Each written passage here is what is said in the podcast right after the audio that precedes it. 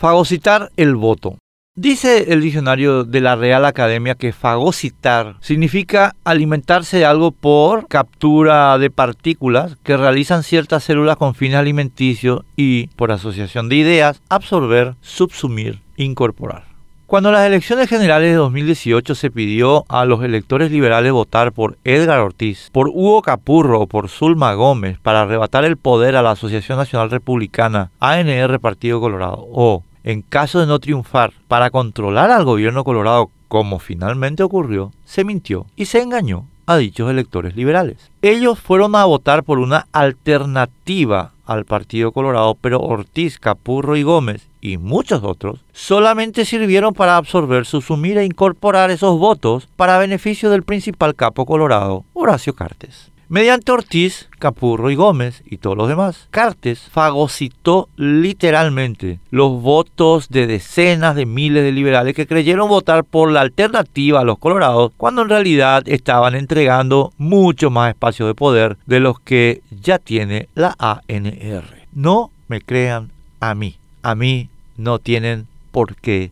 creerme. Vean el historial de votaciones de Ortiz, Capurro y Gómez. Es 100% alineada a las órdenes de Cartes, sin margen de error. Ni una sola vez en todos los años que llevan en el Congreso votaron contra los intereses de Cartes. Eso es exactamente lo que el principal capo colorado está impulsando para las próximas elecciones municipales del 10 de octubre, incentivando en el Partido Liberal Radical Auténtico candidaturas semejantes en todo a las de Ortiz, Capurro y Gómez, con las que fagocitará decenas de miles de votos liberales, engañando a los votantes que creyendo votar por alternativas al Partido Colorado, votarán en realidad por alineados a su principal capo para fagocitar el voto liberal y en realidad para fagocitar todo el enorme voto castigo que merece el Partido Colorado por los 16.000 paraguayos muertos por su corrupta gestión de la pandemia, por la dictadura sanitaria que dejó sin trabajo a 400.000 compatriotas, por la impunidad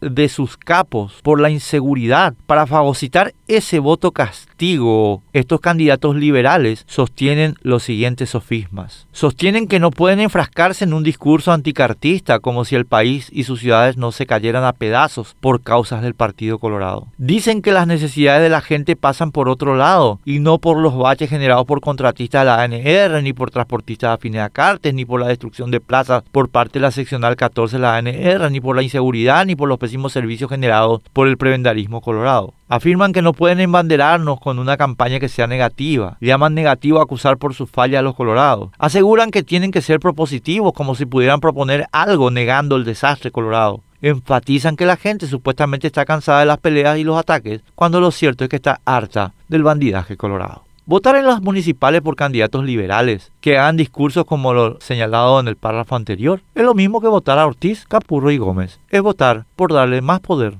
a Horacio Cartes.